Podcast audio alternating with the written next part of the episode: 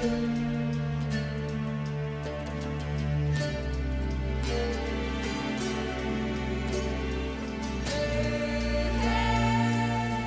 三国新说，品三国故事，悟三国人生。欢迎进入三国新说的语音世界。大家好，我是拉老师。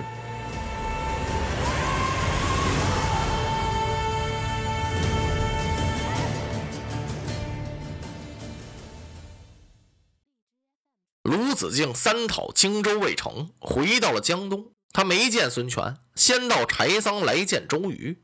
他就把当时那个场面，刘备怎么哭的。诸葛亮怎么说的？跟周瑜学说了一遍。周瑜一听，哎嘿，完了！子敬啊，你又上诸葛亮的当。他这不单单是在瞒哄你、欺骗你，而且他这是在欺负你！诸葛亮所说的那番话，是一句真的也没有，全都是鬼话呀！刘备当初寄居刘表的时候，他就有吞并这荆州之心。现在他说不忍去取西川，怕对不起刘璋。胡说！子敬，你老是这么耳软心活，同情迁就，这荆州咱们是永远也要不回来了。周瑜这么说，鲁肃是不是显得鲁肃这个人太呆傻了呀？其实鲁子敬是半点也不傻，在当时就在所还荆州这个问题上，鲁肃比周瑜高明的多。为什么说子敬不傻呢？鲁肃在当时后汉三国时期，那是个见识出众的人物。江东的孙策一死，孙权继位，不是当时就向周瑜问计吗？周瑜说：“您要想成其霸业，首先周瑜就把鲁肃推荐给孙权了。鲁肃一到东吴，孙权把鲁肃视为上宾，实则同桌，是抵足而眠。鲁肃不是跟孙权有这么一番谈话吗？”当时他跟孙权说呀：“速切料汉室不可复兴，曹操不可卒除。为将军计，唯有鼎足江东，以观天下之系。今城北方多务，剿除皇祖，进伐刘表，竟长江所及而据守之，然后建号帝王，以图天下。此高祖之业也。”鲁肃这番话是什么意思呢？就说根据他来看，当时这个汉室完了。曹操当时是挟天子令诸侯，独霸北方，他势力很大，一下子灭不了他。那么我为将军，你打算，你只有鼎足江东，观天下之信，趁北方多雾，就是这些诸侯互相挑衅，你打我，我打你，您就趁着这个乱劲儿，把皇祖这么一灭，然后进兵伐刘表，据长江之险，您称王称霸，只有这样，您才能效仿汉高祖，是开基立业。鲁肃这番话呀，要是把它写成文章的话，那就是诸葛亮、刘备三顾茅庐隆中对的姊妹篇。鲁肃就有这么高的才华，你怎么能说他呆呢？怎么能说他傻呢？那么为什么又说鲁肃在荆州这个问题上他高周瑜一筹呢？这仇究竟高到哪儿了呢？就是在当时对待荆州和对待刘备来说，周瑜这次他是犯了急性病。赤壁大战以后，他就想恨不能一下子就把这荆襄全都给吞并了，也想把刘备给灭了。实际这样做呀，周瑜不对呀。孙刘两家联合拒曹，才使得曹操有长江一败。要是凭一方来说，不论是东吴还是刘备，谁也敌不了曹操。曹操就怕孙刘两家拉起手来对付他，所以他不敢轻易正视这个江东。您别听曹操嚷嚷，今儿个发兵取东吴，以雪三江之旱；明儿起兵进江东，是雪三江之辱。实际他不敢轻易进兵。曹操心里头不断的合计：我起兵行不行？我在长江可败了一下子，虽然没大伤元气，这苦头吃的也不小。再要一起兵，啪，再来这么一下子，那曹操就完了。他为什么总这么合计呢？就因为孙刘两家在联合呀。周瑜要明白了这个道理的话，他应该持稳重态度，不管是对人、对刘备、对地方、对荆襄，他都应该这么做。周瑜应该怎么做？他就应该一方面是进行休整，打了这么个大仗，耗费钱粮，损兵折将。那么周瑜应该招兵买马，哎，恢复一下这个士气。随之是聚草屯粮，借着赤壁一胜，把江东振兴一下。对待刘备呢，还应该保持孙刘两家那个和气。等到兵也强了，粮也足了，这进兵一取许昌，把曹操一灭，回过头来你再把刘备吃掉，这荆襄不自然就是你江东的了吗？可是周瑜他等不了，也难怪周瑜等不了。周瑜为江东那是真卖命。一个是他和孙策有那么一层特殊关系，不单两个人是好朋友，而且还是亲戚。孙策死的时候啊，托了孤，告诉他兄弟孙权：“我死之后，你应该怎么办？”就是那个内事不决问张昭，外事不决问周瑜。孙权一见周瑜，就跟周瑜说了：“说我哥哥临死说了些什么？那么作为我来说呢，愿公望先兄一命啊！说您别把我哥哥的遗嘱给忘了。”在曹操发兵取江东的时候，那周瑜不是跟孙权表示过吗？说陈妹将军决一血战，万死不辞。你说这个赤壁大战，周瑜花费了多少心血，有多少个不眠之夜？那么容易就把曹操打败了？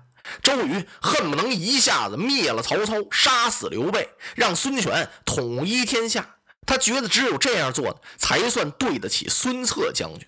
所以取南郡带了伤，让诸葛亮给气死两回，他都没埋怨。他也常说：“大将上阵不死带伤，马革裹尸幸也。死到阵上，拿马皮把这尸首一包，这就是万幸。”周瑜为了江东，那是肝脑涂地，死而无怨。所以现在他恨不能要把刘备一口给吞下去，恨不得把这荆襄拿过来揣兜里。周瑜这心里才踏实呢。这次鲁肃到荆州又白去了一趟，周瑜可真有点着了急了。他说：“鲁肃这个人耳软心活，特以的宽厚，你这样办不了大事。”那么作为鲁肃来说呢，已经认识到这个联合的重要，他怎么不劝解劝解周瑜？劝解不了啊！周瑜有那么个特殊身份，人家是江东三军大都督，为孙权开基立业、得疆土，那是他的使命。你说鲁肃怎么好申劝？再说，当初也劝过，说咱们刚把曹操打败，不好立刻就跟刘备翻脸，这样会被天下耻笑。再说，把刘备逼急了呢，他跑到曹操那边去，那就更麻烦了。孙刘联合是上计呀，都督，您不应该这么着急。可周瑜听不进去，那鲁肃只好就得服从周瑜。他现在一看都督又着这么大的急，鲁肃也有点上火了。都督，您别这么瞎着急了，您看有什么良策没有？有了，终于想出一条妙计来。你呀，不要去见主公，你现在就翻回荆州去啊！鲁肃一听，我还回荆州去？我不去了，去一趟荆州喝顿酒回来了，喝顿酒回来，这有什么意思？子敬，这回你必须得去。你要这么这么说，我谅诸葛孔明是难逃我的罗网。鲁肃坐在这儿想了想，嘿呀，都督。不行啊！您这个计策太不万全。周瑜说了个什么计策？他让鲁肃回荆州，你见着刘备跟诸葛亮说呀，他们不是跟你说的很清楚吗？说不忍去取西川打刘璋，因为刘璋是汉室宗亲。这回你去说呀，您不是不忍打吗？我们去打，孙刘联合，天下皆知。原来我们的关系就很密切。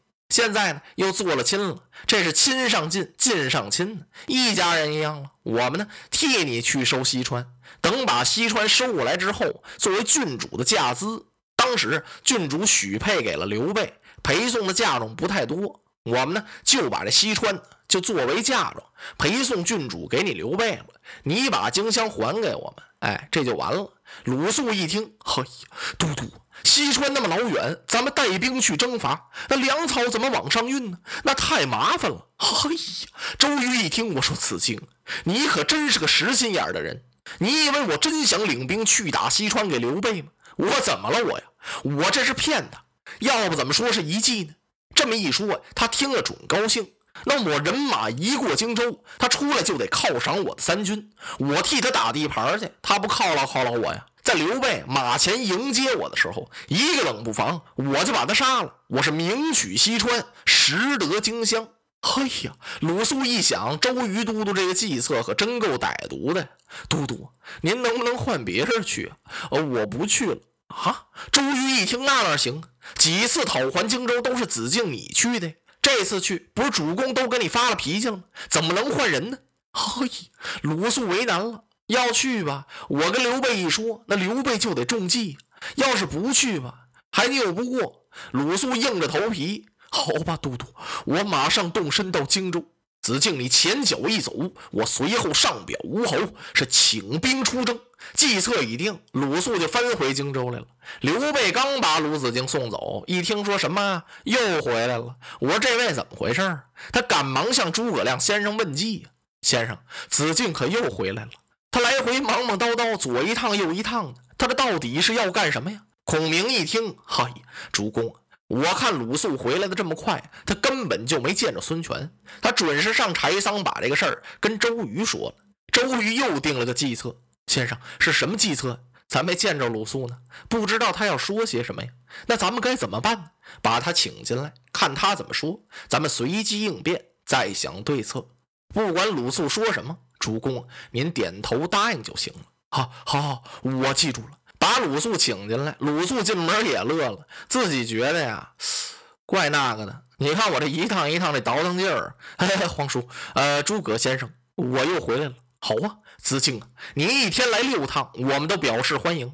快请坐啊，见着吴侯了啊，见着了。皇叔，我家吴侯对皇叔十分同情，也特别体谅您这个难处。您说还了荆州吧，您还没地方去。去取西川嘛，还对不起刘璋。为此呢，我主孙权说这么办得了。咱们两家既然是实在亲戚，那么您的难处呢，就是我们江东的难处。为此，我家主公想派周瑜都督领兵去打西川，替您去打这个地方。得过西川，灭了刘璋之后，把西川呢送给皇叔您，也就作为我们郡主出嫁时的嫁资了。您呢，呃，秦县城的。到时候，您就由荆州这往西川这么一搬，就算搬个家似的啊，把荆襄呢再还给我们江东，这不两全其美吗？哦，刘备听着不住的点头啊，心里也一个劲儿的直合计。他偷眼看了看孔明，心说：“先生啊，这怎么回事？这个诸葛亮满口应承，而且是不住的称赞。”哎呀，吴侯替我们想的太周全了，多亏子敬的美言呢。呃呃，鲁肃心说：“我还没见着吴侯呢，这都是周瑜都督的主意。”好吧，子敬，再麻烦你一趟，回江东见吴侯，您把这个事情说说。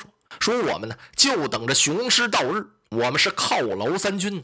就是说，周瑜都督的人马一到，我和我家主公刘备一块儿去接他去。哎呀，鲁肃听到这儿，真替刘备和诸葛亮捏着一把冷汗，心说：“你们要去接呀，那你们就完了。”可是鲁肃这话又说不出口啊，他只得把牙一咬，心一横，到那时就要麻烦皇叔和军师了。